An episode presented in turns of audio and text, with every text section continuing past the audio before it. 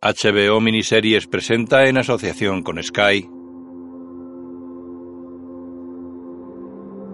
una producción Sister Pictures, Mighty Mind y War Games.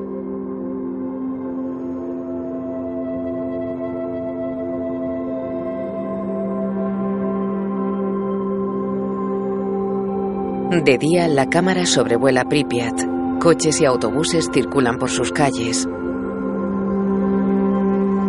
Varias personas juegan en una cancha de baloncesto. Un niño y una niña se balancean en un columpio. Dos mujeres les observan. En un parque un hombre camina con un niño a hombros.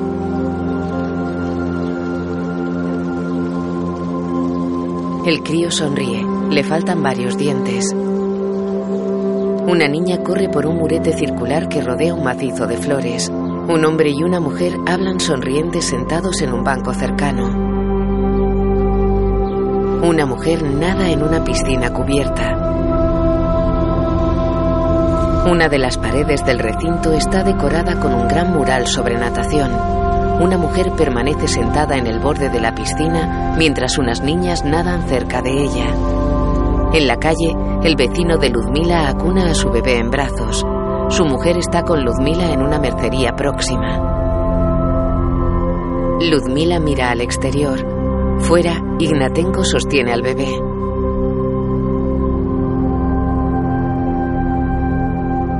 Ignatenko acuna a la criatura. Diatlov pasa cerca con un maletín. Cruza un parque.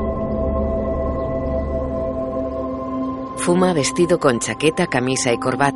Tiene bigote y el pelo entrecano peinado hacia atrás.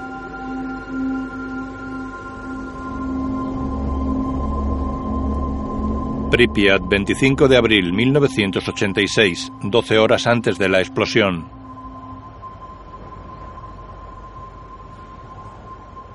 Fomin y Diatlov esperan en un despacho. Puede que asciendan a Briojanov. Si nuestro problemita con la prueba de seguridad se ejecuta con éxito, sí, podría llegar muy lejos. ¿Quién sabe incluso a Moscú? Por supuesto me dejarían al mando de esto y necesitarían que alguien ocupase mi puesto. Podría elegir a Sinnikov. Diatlov gesticula molesto.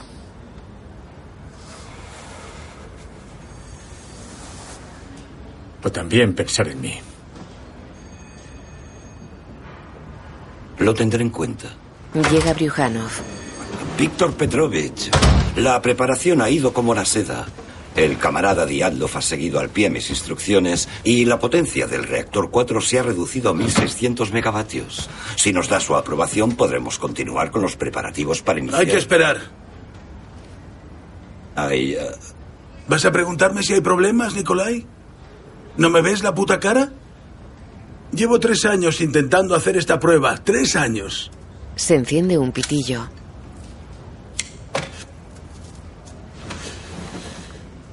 Me ha llamado el controlador de la red de Kiev. Dice que no puedo bajar más la potencia hasta dentro de 10 horas. ¿Un simple controlador? ¿Cómo se atreve a La decirnos? decisión no la ha tomado él, Diatlov. Estamos a fin de mes. Es por las cuotas de productividad.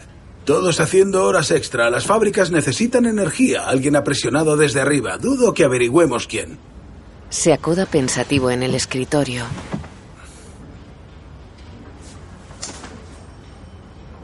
Así que olvidamos el asunto o qué? No, por mí no. Si quieren que esperemos 10 horas, esperaremos.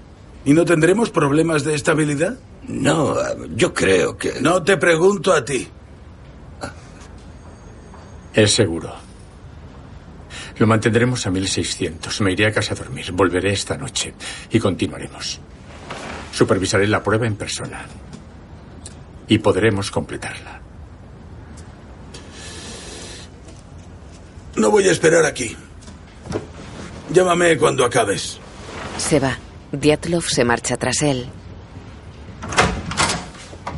Fomin permanece en el despacho mirando alrededor. Se acerca a la pared de cabecera decorada con una pintura de temática industrial. Se apoya en el friso de madera que la cubre y observa complacido la estancia.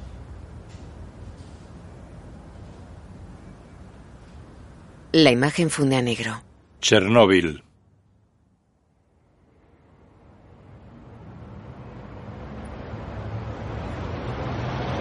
De día, coches y autobuses circulan por una amplia avenida. Moscú, marzo 1987.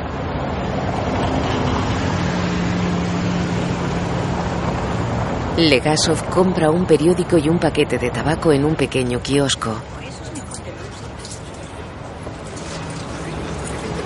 Se aleja mirando la portada del diario. Para ante un hombre trajeado que le corta el paso. Legasov mira alrededor. Camina con él hacia un coche negro.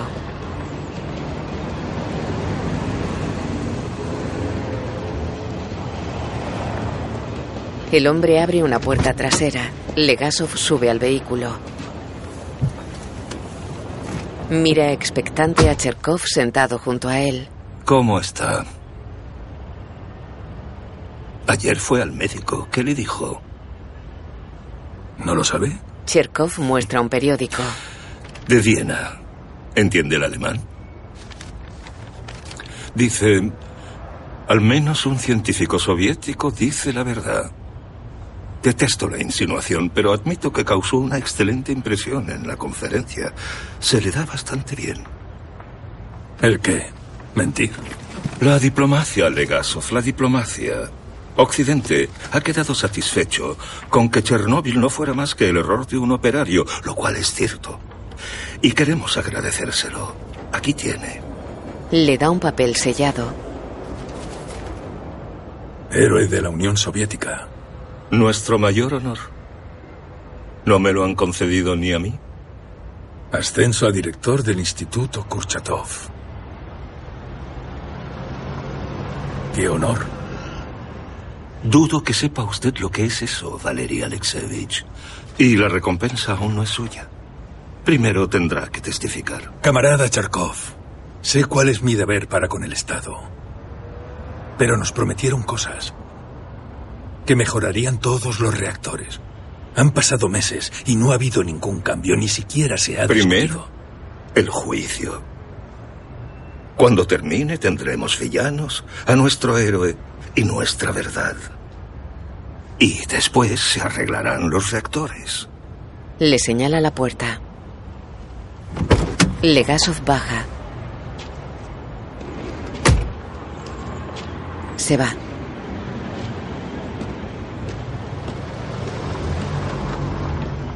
En su piso, fuma mirando esquemas y fotografías sentado a la mesa de la cocina.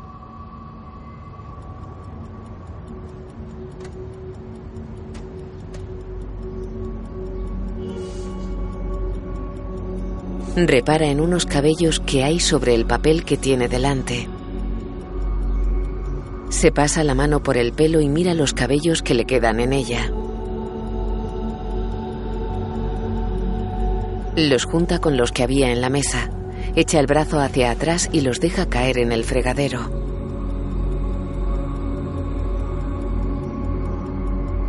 Mira los papeles.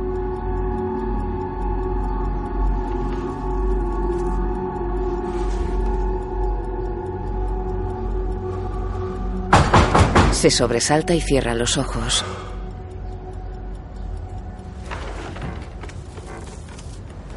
Apaga el cigarrillo y se levanta. En el salón está sentado con Homiuk. ¿Has cogido un tren? Sí, he cogido un tren. Ahora hablemos de Viena. No he venido a criticarte. Sé cómo funciona el mundo, diga lo que diga Shervina. Entonces, ¿por qué estás aquí? Porque soy muy testaruda. Como esperabas que fuera. Él asiente. Cherkov dice que repararán los reactores después del juicio. ¿Y le has creído? El Estado no los reparará voluntariamente porque Reconocer el problema sería admitir su mentira. Tendremos que obligarlos. Él la mira extrañado.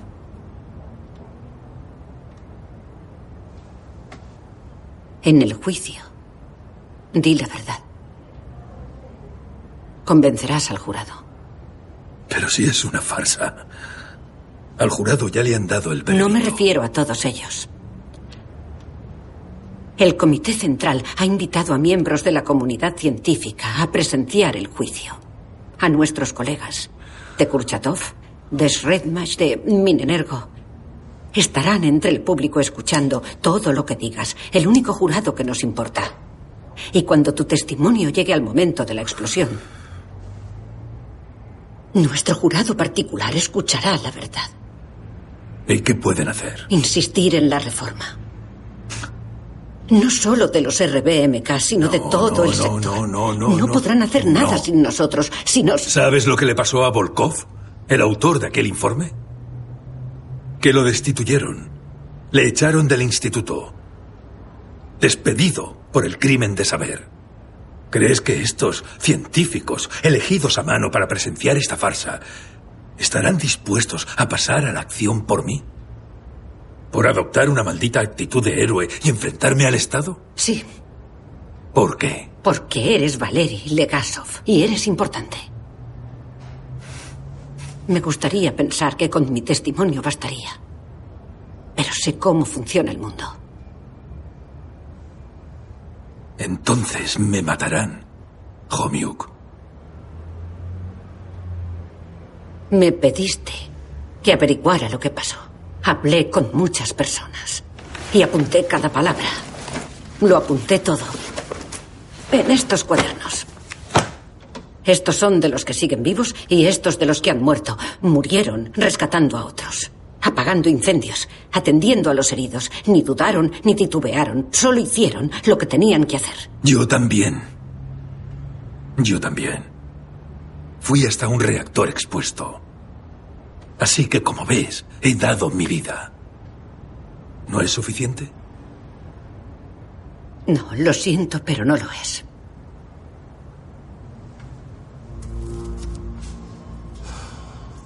Servina y Legasov viajan serios en las plazas traseras de un coche. Ambos llevan traje.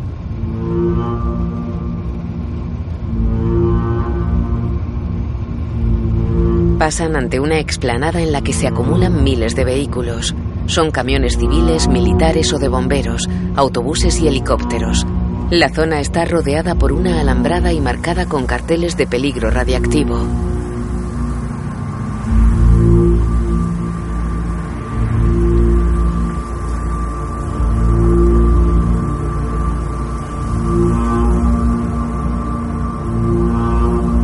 Ciudad de Chernóbil, julio 1987. El coche de Servina y Legasov avanza entre otros dos.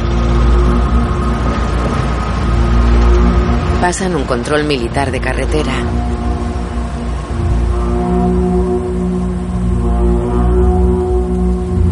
En un juzgado, El Comité Central del Partido Comunista de la Unión Soviética y el Presidium del Soviet Supremo han decidido hacer justicia en nombre del pueblo de acuerdo con el objetivo general de nuestro partido, como se estipuló en los congresos 20, 21 y 22, que es el objetivo leninista, que fue, es y será el único objetivo del Estado soviético.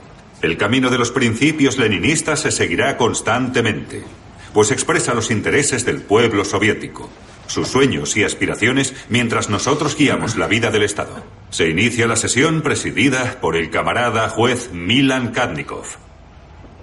Acusados, Víctor Briujanov, Anatoly Diatlov y Nikolai Fomin, de violar el artículo 220, sección 2 del Código Criminal de la Unión Soviética, que conllevó un desastre nuclear el 26 de abril del 86.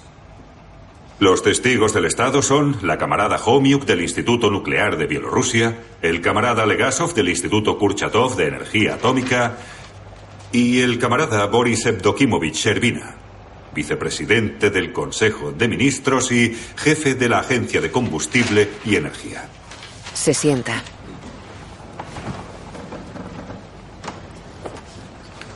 Gira hacia Servina y este se levanta.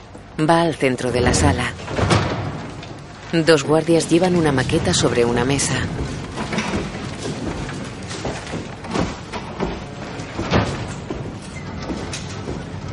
La reproducción muestra una sección longitudinal de Chernóbil. Dejan la maqueta junto a Shervina. Todo comenzó con una simple prueba de seguridad. Pero, ¿por qué hacía falta esa prueba? El reactor número 4 no era nuevo cuando ocurrió el accidente. De hecho, llevaba funcionando desde el 20 de diciembre de 1983. Y 11 días después, el último día del año, el director Víctor Briujanov firmó este documento que certificaba la finalización de la construcción del reactor. Como resultado de acabar el trabajo antes de lo previsto, el camarada Briujano fue nombrado héroe socialista. El camarada Fomín fue galardonado por su valerosa labor. Y el camarada Diatlov recibió la orden de la bandera roja. Pero el trabajo no estaba acabado. Este documento era falso. Para firmar este certificado, todas las pruebas de seguridad debían haberse ejecutado con éxito. Sin embargo, faltaba una. Se acerca a la maqueta. Un reactor nuclear genera calor aquí en el núcleo. Una serie de bombas aquí y aquí mandan un flujo constante de agua por el núcleo. El calor convierte el agua en vapor que hace girar esta turbina y produce electricidad. Pero ¿y si una central no tiene energía? ¿Y si la fuente que suministra energía se ve interrumpida por un apagón, un fallo del equipo o un ataque enemigo? Si no hay energía, las bombas no pueden enviar agua al núcleo y entonces se sobrecalienta. El combustible se funde. En resumen, un desastre nuclear. ¿La solución? Colocar tres generadores de apoyo con diésel. Así que, ¿problema resuelto? No. Ryuhanov sabía que el problema no estaba resuelto. Los generadores de apoyo tardaban aproximadamente un minuto en alcanzar la velocidad necesaria para activar las bombas y evitar la fusión. Y para entonces ya sería tarde.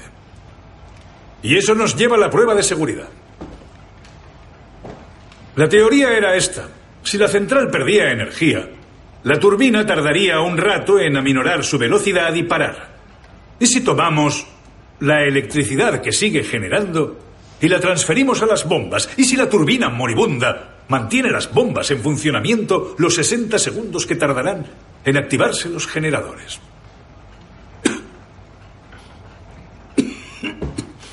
¿Alguna pregunta? No. Continúe, por favor. Para probar la teoría, se reduce considerablemente la energía a 700 megavatios y se simula un apagón. Se apagan las turbinas y mientras aminoran se mide su producción de electricidad para ver si es suficiente para alimentar las bombas. La ciencia avanza, pero una prueba solo sale bien si se ejecuta como es debido. Bueno, el primer intento fracasó. El segundo intento también fracasó. El tercer intento fracasó. Y el cuarto intento fue el 26 de abril del 86. Vuelve a su sitio. Los guardias se llevan la maqueta.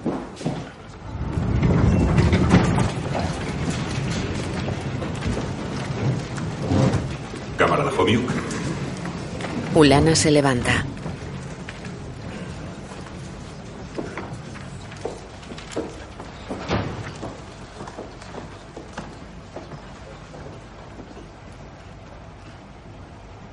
Desde el centro de la sala mira a unas personas sentadas en la primera fila del público.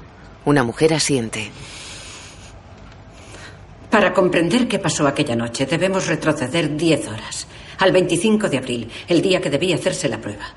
A las 2 de la tarde se redujo la producción del reactor de sus habituales 3.200 megavatios a 1.600, sin problemas, listo para llegar al nivel final de la prueba. 700 megavatios. Pero, antes de proceder, Hubo una llamada. Los operarios de la red eléctrica les advirtieron que no podían permitir otra reducción hasta la medianoche. Un retraso de 10 horas. Fue el primer momento crítico, el primer desastre de la cadena. Una gestión competente habría insistido en cancelar la prueba. Estos tres hombres autorizaron que prosiguiera. ¿Por qué había tanto peligro? Creaba dos problemas. Uno de naturaleza científica y el otro muy humano. Empezaremos con este último. En off. A medianoche hay cambio de turno. De noche, Leonid Toptunov baja de un autobús. Camina con otros trabajadores hacia la central. En un vestuario. Hola. Joder, Joe. Olvídalo. Búscate otro primo. Toptunov, ¿quieres comprar una moto? ¿Toptunov? Pero si es un crío. Tiene más pelo en la cara que en los huevos. ¿Pelo? ¿Ese bigotín? Leonid Federovich. Akimov dice que vayas a la sala de control enseguida. ¿Ya ha llegado? Ha venido antes. Por no sé qué prueba. Toptunov lo mira inquieto. ¿Lo ves? Desesperado. ¿Qué? Toptunov entra en la sala de control y se acerca a Akimov. Hay otros técnicos en la estancia. Shasha. Hmm. ¿Recuerdas la prueba que tenían que hacer? El apagado de turbinas del año pasado. Los del turno de día no han podido y nos la han pasado. ¿A nosotros? Pero si no sabemos cómo... No sabemos cómo se hace. Tranquilo. Lo bajamos a 700 y ya está. El resto es cosa de Stoliarchuk y Kirschenbaum. Diatlov lo supervisará todo. ¿Tengo que hacer algo que no he hecho nunca con Diatlov controlándome? No te preocupes. Lo haremos juntos. Estoy leyendo las instrucciones. ¿Y esto no hay que hacerlo? El listado de instrucciones tiene tachaduras. Akimov coge un teléfono. Hola, soy Akimov del 4. Tengo el manual de la prueba que se hizo el año pasado. Sí, están las instrucciones de lo que hay que hacer y luego un montón de cosas tachadas. ¿Qué hago? No hagas. ¿Y qué debo hacer? Seguir todas las instrucciones, incluso las tachadas. ¿Estás seguro? Bien. Gracias. Dice que no ignoremos las tachadas. ¿Y por qué están tachadas? Diatlov llega con una carpeta. Tenemos que hacer esa prueba. 1600, bien. Ah, ¿Sería mucho pedir que sepáis lo que hacéis? Pues... No, no, señor. Stoliarchuk, Listo. Kirschenbaum. Ah, no me lo he leído, acabamos de enterarnos de... Toma, léetelo. O haz lo que yo te diga. Incluso tú, con lo tonto que eres, puedes hacer eso. Vamos allá.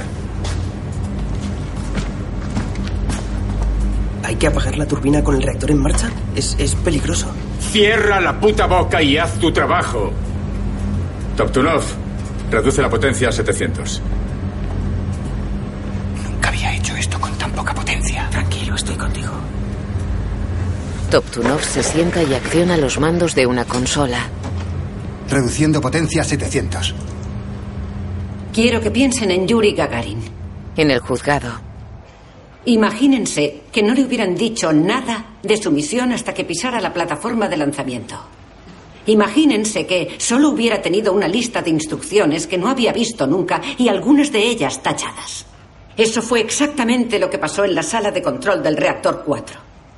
El turno de noche no estaba preparado para el experimento, ni siquiera les habían avisado. Leonid Toptunov, el operario responsable del control y la estabilización del reactor aquella noche, tenía solo 25 años. Su experiencia en el trabajo, cuatro meses. Ese fue el problema humano que provocó el retraso. Pero dentro del mismo núcleo del reactor, colándose entre los mismos átomos, crecía algo mucho más peligroso. Un veneno. Eran las 12 y 28. Gira hacia Legasov que baja la mirada. Ella vuelve a su sitio.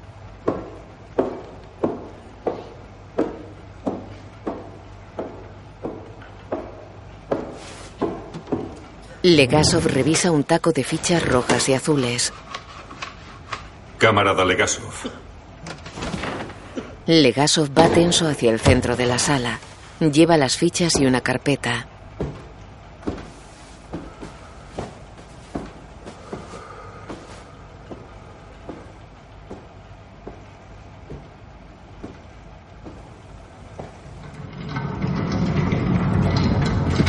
Un guardia pone un panel transparente junto a él.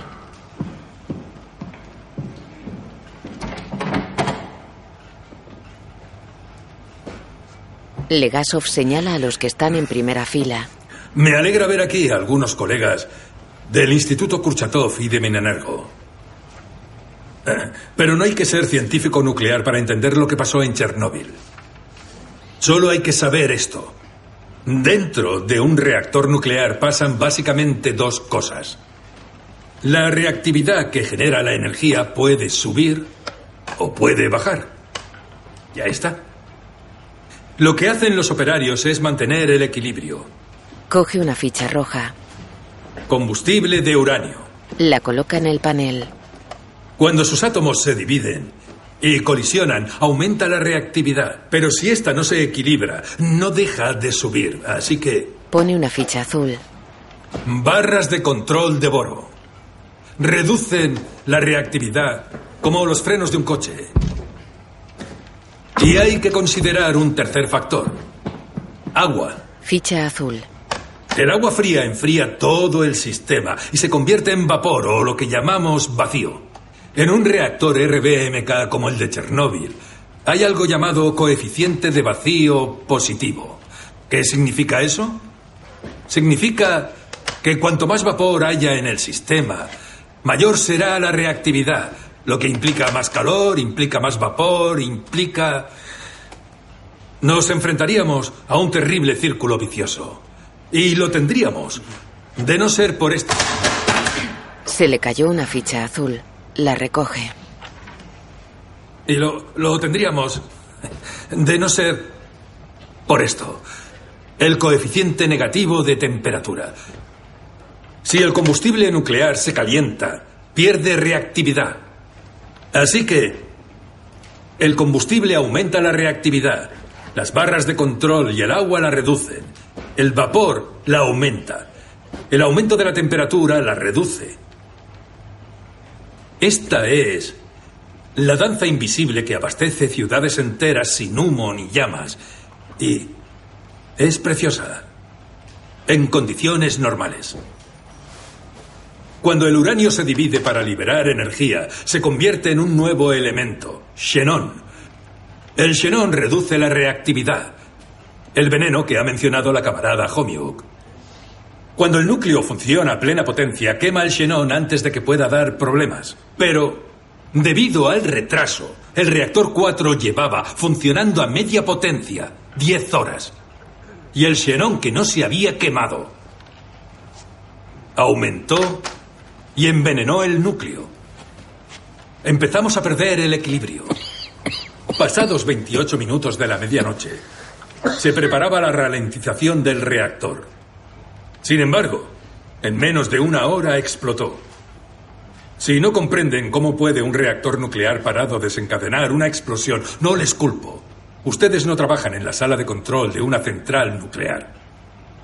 Pero, por lo visto, los que estaban allí tampoco lo comprendían.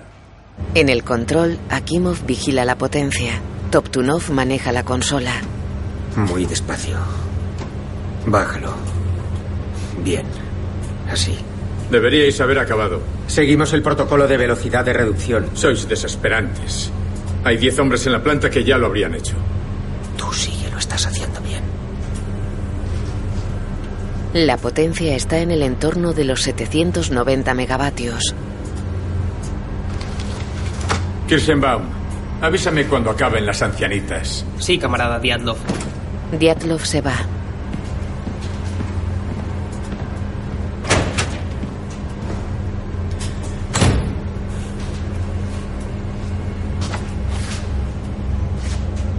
La potencia baja de los 780. Vale, ahora ve despacio. Hay que Bajar con cuidado hasta 700. Eh, eh, despacio. No, no he movido las barras. Akimov mira impresionado el contador. La potencia baja al entorno de los 560.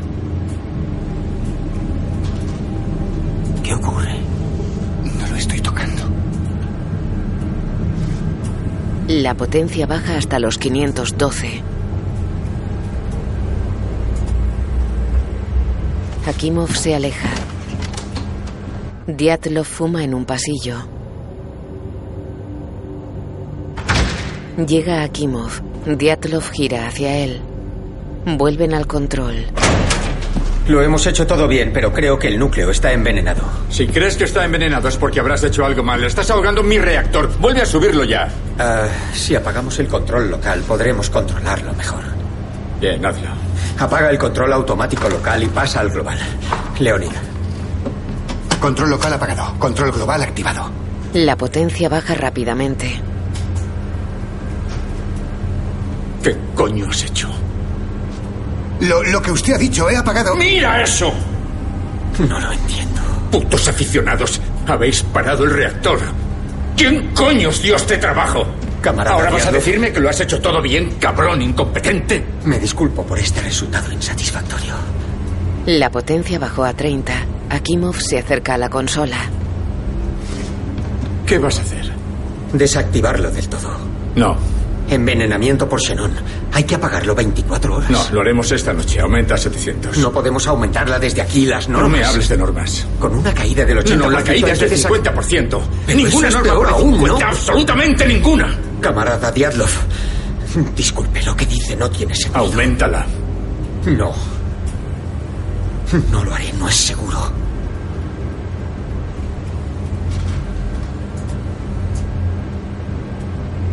Diatlov gira hacia los demás. Seguridad ante todo. Siempre. 25 años diciéndolo. Los que llevo en el puesto 25, ¿más tiempo que tú, Akimov? Sí. ¿Mucho más tiempo? Sí. ¿Y tú, el recién destetado, no hablas? Toptunov baja la mirada. Si digo que es seguro, es seguro. Y los que discrepáis no deberíais trabajar aquí, ni lo haréis. No solo aquí, ni en Kursk, ni en Ignalina, ni en Leningrado, ni en Novovoronesh. No trabajaréis en ningún sitio. Nunca más me encargaré de ello. Y todos sabéis que soy capaz de hacerlo. Auméntala. Está bien, pero registre su orden. Tiene. Auméntala. Tiró el libro de registro. Akimov lo recoge.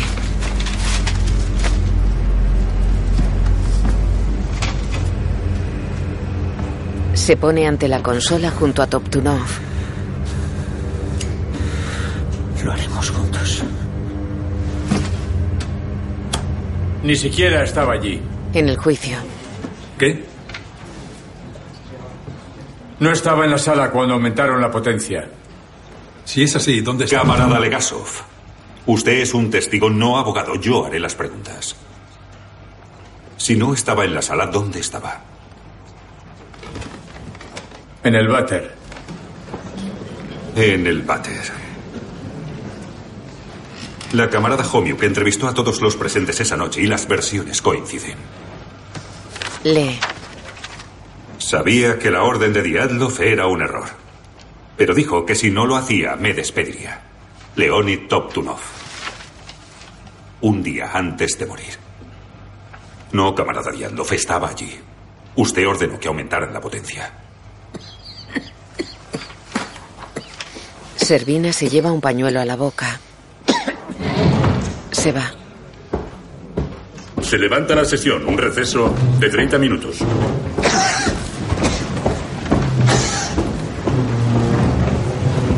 Legasov sigue con la mirada a Servina.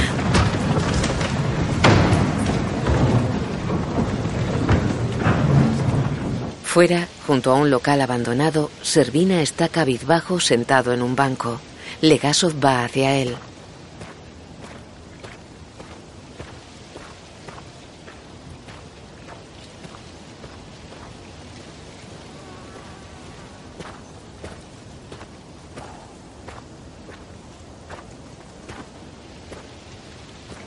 Se sienta a su lado. ¿Sabes algo de esta ciudad? Chernóbil. No mucho, no. La mayoría eran judíos y polacos. Los judíos fueron asesinados en pogromos y Stalin echó a los polacos. Luego llegaron los nazis y mataron al resto. Después de la guerra, muchos vinieron a vivir aquí. Sabían que la tierra estaba manchada de sangre, pero les dio igual. Judíos muertos, polacos muertos. Pero ellos no. Nadie piensa que algún día le tocará. Y aquí estamos. Le muestra el pañuelo. Está manchado de sangre. ¿Cuánto te queda? Un año, tal vez. Lo llaman... Lo llaman enfermedad larga, pero a mí no me parece muy larga. Sé que me lo dijiste y te creí. Pero pasaba el tiempo y pensé que me libraría. Un tiempo perdido. Lo he malgastado para nada. ¿Para nada? ¿Recuerdas la mañana que te llamé? Mi despreocupación. Dudo que esto salga del Kremlin, pero cuando me dijeron que me ponían al mando de la limpieza y que no era nada grave, yo me lo creí. ¿Sabes por qué? Porque te pusieron al mando. Sí. Soy un hombre irrelevante, Valera. Siempre lo he sido. Esperaba ser importante, pero no lo he sido. Le palmea un hombro. Lo único que he hecho es juntarme con gente que lo era. Hay otros científicos como yo. Cualquiera habría hecho lo que hice yo. Pero tú, todo lo que pedimos, lo que necesitamos, hombres, material, rovers lunares,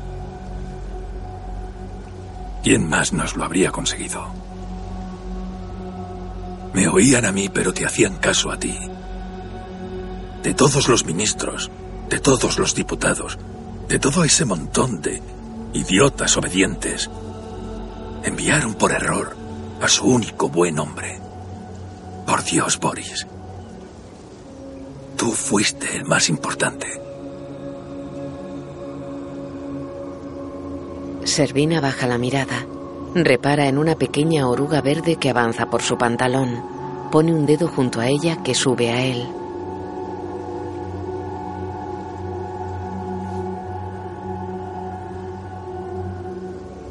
La observa.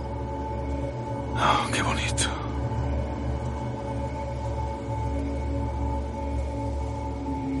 La oruga avanza por la palma de su mano. Él queda con la mirada perdida. En el juzgado, la gente ocupa sus asientos.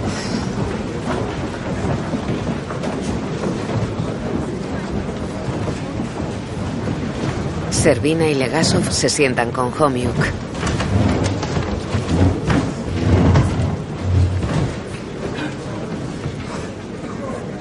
Legasov observa a sus colegas de primera fila. Sí, es posible. Camarada Legasov. Valery se dirige al centro de la sala con una carpeta. En el panel hay tres fichas rojas y cuatro azules.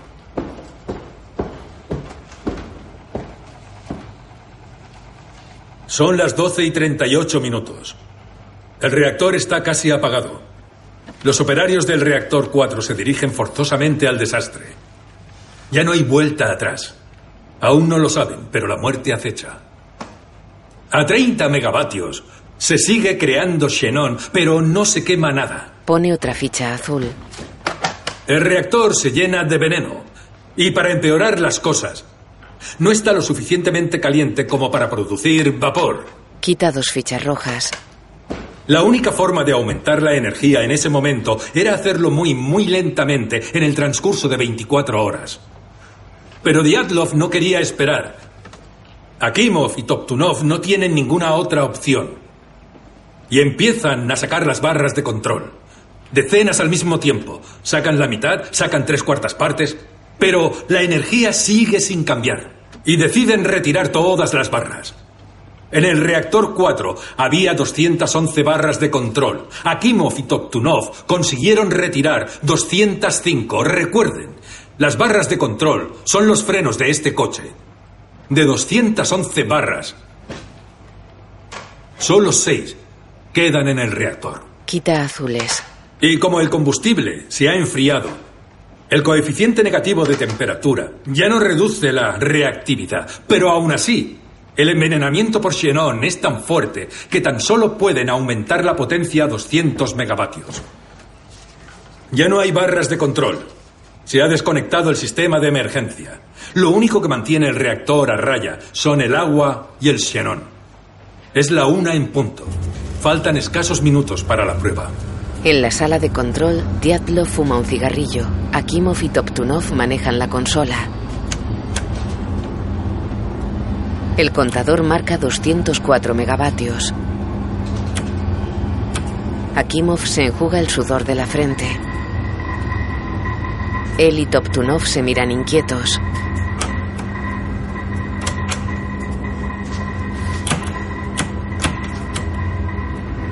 La potencia se mantiene. Akimov se acerca a Diatlov. Lo siento, no sube más. 200 megavatios, lo hemos sacado casi todo. En fin, es lo que hay. Prueba requiere 700. Stoliarchuk, adelante. Enciende la bomba 4. No, un momento. Stoliarchuk. No tenemos casi vapor. La turbina va demasiado lenta. La prueba no dará resultados válidos. Y si añadimos más agua, es habrá suficiente. menos Sé lo que hago. Stoliarchuk. Stoliarchuk gira un mando. Bomba 4 conectada. Avisemos a Hodemchuk. Las cañerías pueden reventar. No importa. Kirchenbaum. Algunos indicadores parpadean. Y el vapor del tambor es demasiado bajo. 5 atmósferas. Muy bien, pues démosle un empujón. Haced lo que podáis. Deberíamos parar. Apaga ese puto trasto. Tenéis 15 minutos. En el juicio. 15 minutos. Como si hubieran sido 15 días. Se enfrentaban a un problema que ya no tenía solución. Una potencia muy baja y el agua muy alta. La prueba había fracasado. Los resultados no habrían servido, pero a Diatlov le daba igual. Él solo quería alardear de haber completado la prueba. En off. Una y 22 de la madrugada. Quedan menos de dos minutos. Yovchenko, el ingeniero mecánico, está en su oficina. Tereboshenko, el capataz de la sección, está en repostaje, por encima de la cobertura de acero de mil toneladas del reactor. Dektarienko y Hodemchuk, los operarios de circulación, están en la sala de bombeo. No habían sido avisados de la prueba. Ninguno sabe lo que va a pasar. La una y 22 y 30 segundos. Toptunov ve un informe del ordenador escala del reactor. Basándose en que no había suficientes barras de control, el ordenador recomendaba que se apagara el reactor. Toptunov da el informe a Akimov. Este se lo lleva a Diatlov. Claro que dice eso. No sabe que es una prueba. Bien, camaradas. Unos minutos más y habremos terminado. Kirschenbaum, cuando quieras. Lo hemos hecho bien. Oscilógrafo en marcha. Cerrando regulador número 8. Rotor del generador en descenso. La una y 33 y 4 segundos. Con cada decisión habían tensado ese reactor como un tirachinas, más de lo que nadie lo había hecho nunca. Y entonces comienza la prueba. Las bombas están apagadas y lo han permitido. Quita una ficha azul. Las bombas dejan de transportar agua por el reactor. El combustible de uranio ya no está controlado por el refrigerante ni por las barras de boro. La balanza se inclina inmediatamente en la dirección opuesta y en menos de un segundo aumenta la reactividad. Dentro del núcleo, el agua restante se convierte inmediatamente en vapor. Se está creando un vacío y no hay agua para ocuparlo. El vapor aumenta la reactividad, que aumenta el calor, que aumenta el vapor, que aumenta la reactividad. El xenón que queda se desintegra. La potencia aumenta Solo hay fichas rojas. y no hay nada que la pare. La una y 23 y 35 segundos. En la sala de control. tenemos una sobrecarga, Sasha. La potencia sube rápidamente hasta mil. ¿Qué habéis hecho? La una y 33 y 40 segundos. Homiuk lo mira expectante. Él se quita las gafas y se frota un ojo. En todos los reactores nucleares del mundo hay un botón con una función especial. Scram o apagado de emergencia. En los soviéticos ese botón se llama AZ5. Si pulsas el AZ5, las barras de control se insertan a la vez y la reacción es detenida del todo. Pero...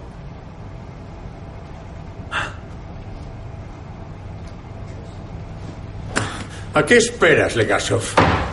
Sigue mintiendo. Camarada Diatlov, último aviso. ¿O qué? Por Dios, Diatlov. Camarada Legasov Diatlov. ya ha dicho que no Ya había basta. solución. Ha Camarada dicho que no. Diatlov. Ha dicho que no había forma de evitarlo. ¿Sabe algo? Camarada y ella Diatlov. también lo sabe. Sé lo que eres, Valery Alexevich. Un mentiroso. Ya hemos tenido bastante por hoy. Los acusados seguirán bajo custodia. Se levanta el asesino. No, no he terminado. Aún me quedan pruebas. No será necesario. Su testimonio ha terminado. Señoría. Bien, se levanta la sesión. Eh, continuaremos mañana con Déjenme los... acabar. Camarada Shervina. Déjenle. El juez lo mira extrañado. El fiscal asiente.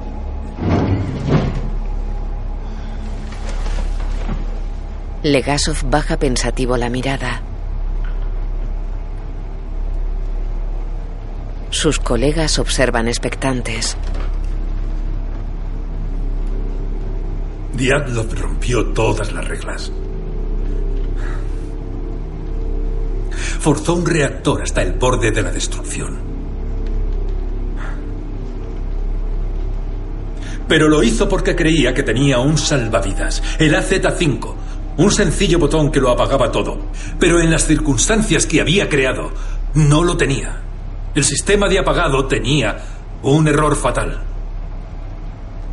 A la 1 y 32 y 40 segundos, Akimov pulsa el AZ5. En el control, Akimov rompe el sello del AZ5. Retira una placa de protección y lo pulsa. En el juicio.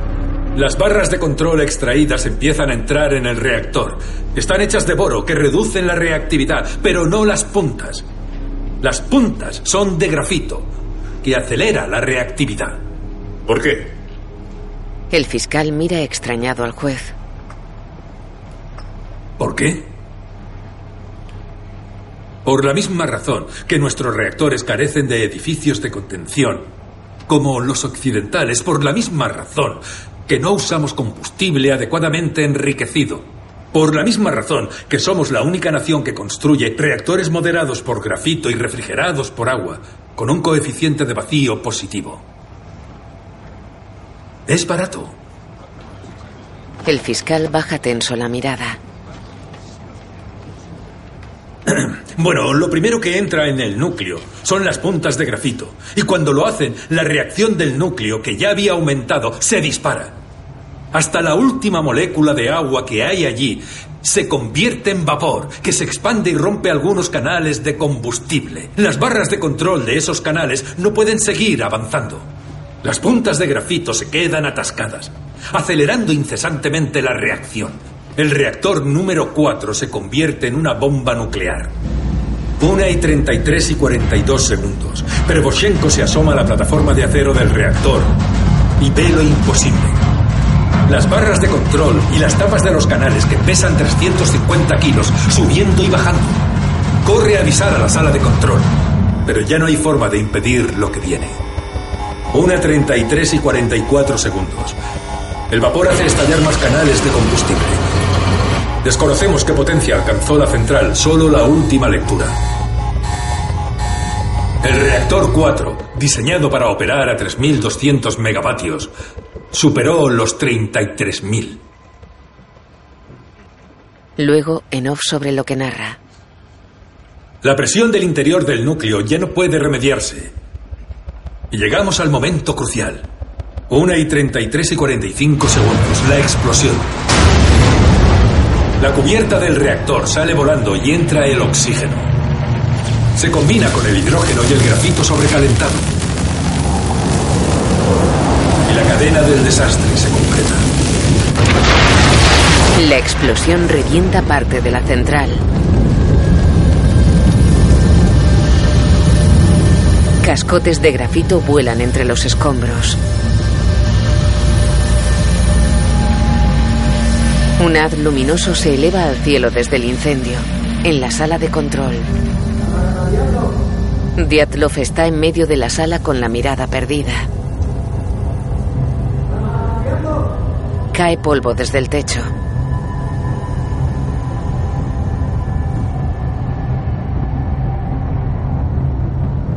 En el juicio. Ninguno de los presentes sabía que el botón de apagado podía servir como detonador. No lo sabían porque se lo habían ocultado.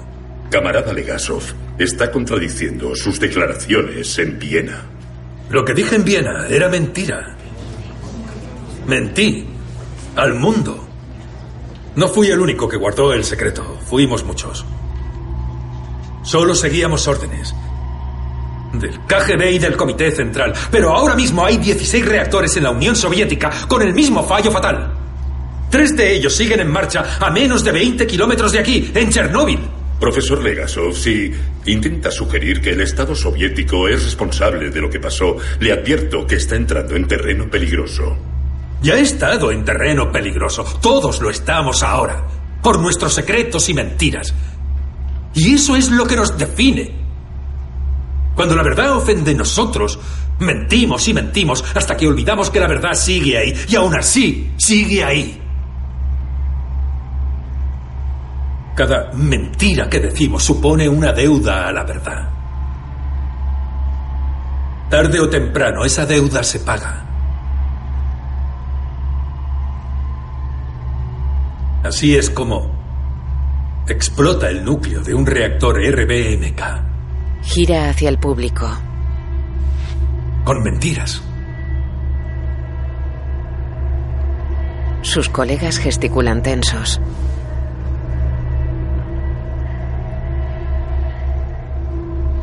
Legasov gira lentamente hacia el juez.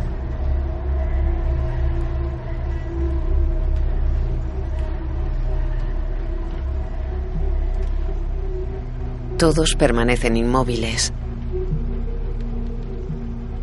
En un pasillo, Legasov camina entre dos hombres trajeados.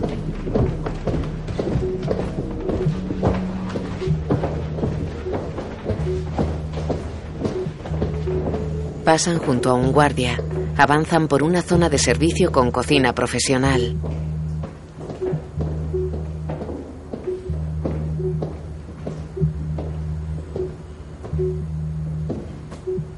Uno de los hombres mete a Legasov en un cuarto de baño. Un guardia cierra la puerta por fuera. Permanece junto a ella. Los hombres se van. Dentro, Legasov mira un pequeño sumidero ubicado en el centro de la estancia. Se sienta en un taburete. Se quita las gafas y apoya la cara en las manos acodado en las rodillas.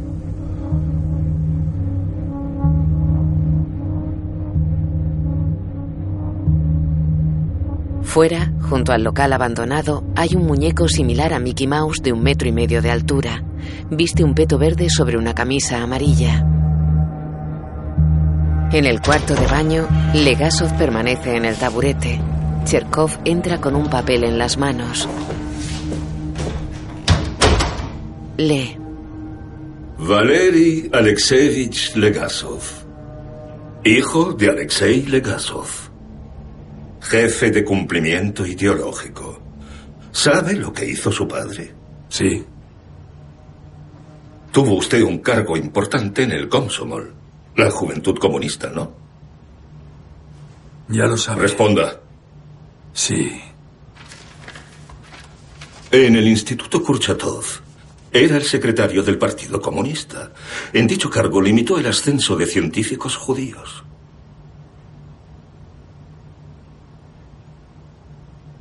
Sí. Para ganarse el favor de los agentes del Kremlin. Se guarda el papel. Es de los nuestros, Legasov. Puedo hacer lo que quiera con usted. Pero sobre todo quiero que sepa que lo sé. No es un valiente. No es un héroe. Solo un hombre moribundo que ha olvidado quién es. Yo sé quién soy. Y sé qué he hecho. En un mundo justo me matarían por mis mentiras, no por esto, por la verdad. Los científicos y su estúpida obsesión con los motivos. Cuando la bala atraviese sus sesos, ¿qué más dará el por qué?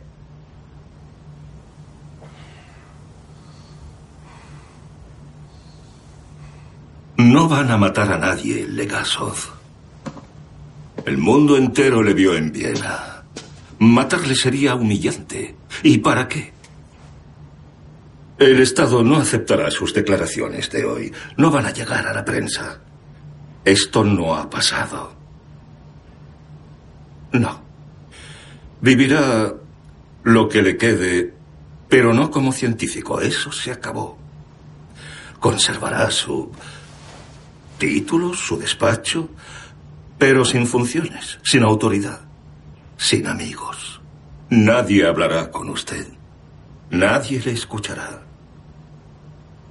Otros hombres, inferiores a usted, se llevarán el mérito de sus logros. Su legado ahora es de ellos y vivirá para verlo. ¿Influyó Sherbina en esto? No, no sabía lo que iba a decir. ¿Influyó Homyuk en esto? No, tampoco lo sabía. Después de todo lo que ha dicho hoy, sería ciertamente curioso que aprovechara ahora para mentir. Sé que un hombre con su experiencia reconoce una mentira cuando la oye.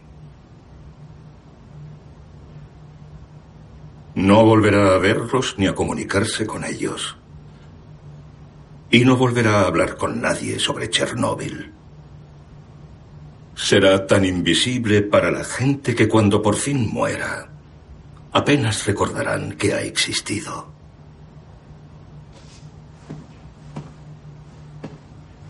¿Y si me niego? ¿Por qué preocuparse por algo que no va a pasar? Claro, ¿por qué preocuparse por algo que no va a pasar? Es perfecto. Ponga eso en los billetes. Cherkov se va.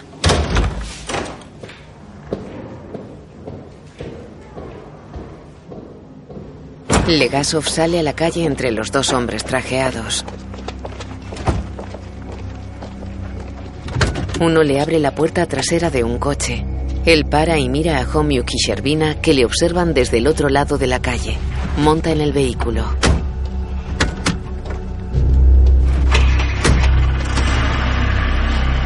El coche avanza.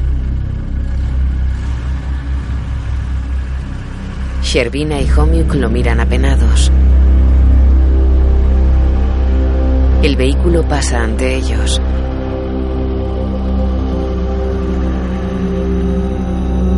Sherbina lo sigue con la mirada.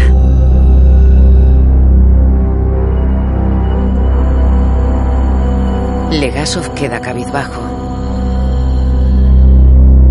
El coche sale de la ciudad por una carretera que atraviesa un bosque. En. Ser científico es ser un ingenuo. Nos obcecamos tanto en descubrir la verdad que olvidamos que muy pocos quieren que lo hagamos. Pero la verdad siempre está ahí, la veamos o no, la elijamos o no. A la verdad no le importa lo que necesitamos. No le importan los gobiernos, ni las ideologías, ni las religiones. Nos esperará eternamente.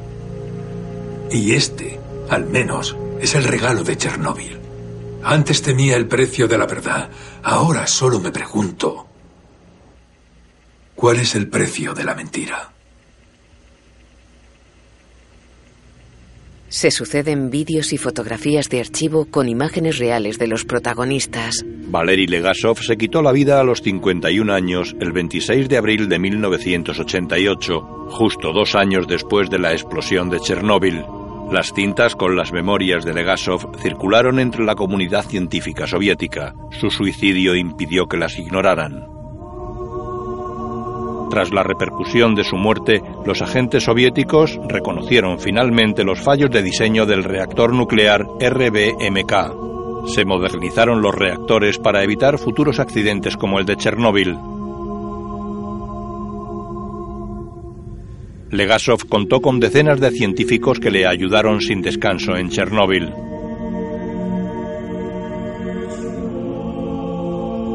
Algunos contradijeron la versión oficial de los acontecimientos y fueron denunciados, arrestados y encarcelados. El personaje de Ulana Homiuk fue creado para representarlos a todos y honrar su dedicación y su servicio a la verdad y a la humanidad. Boris Servina murió el 22 de agosto de 1990, cuatro años y cuatro meses después de ser enviado a Chernóbil.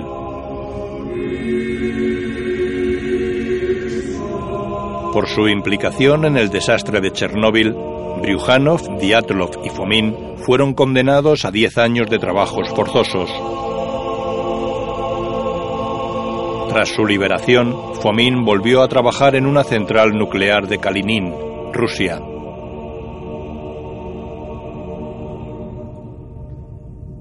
Anatoly Diatlov murió de una enfermedad causada por la radiación en 1995. Tenía 64 años.